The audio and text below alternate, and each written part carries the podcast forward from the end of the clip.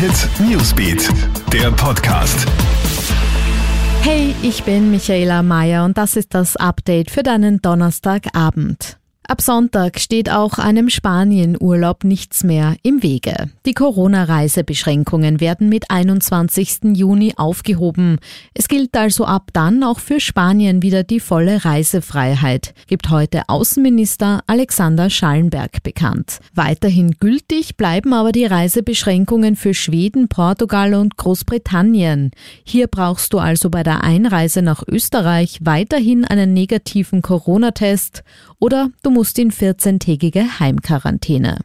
Franz Ruf wird der neue oberste Polizist des Landes. Er ist heute von Innenminister Karl Niehammer als neuer Generaldirektor für die öffentliche Sicherheit vorgestellt worden.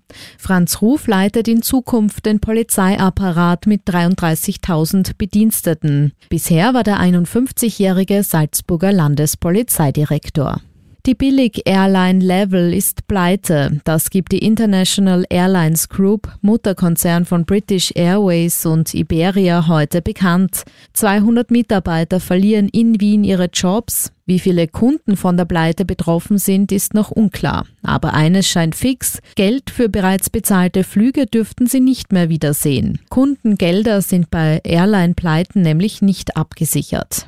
Schauen wir uns die aktuellen Coronavirus-Zahlen in Österreich an. Landesweit sind derzeit 434 Menschen an dem Virus erkrankt. 72 davon befinden sich momentan im Spital, aber nur noch acht auf der Intensivstation. Insgesamt 17.154 Menschen sind in Österreich jemals positiv auf das Coronavirus getestet worden. 662 Menschen sind verstorben, über 16.100 wieder gesund.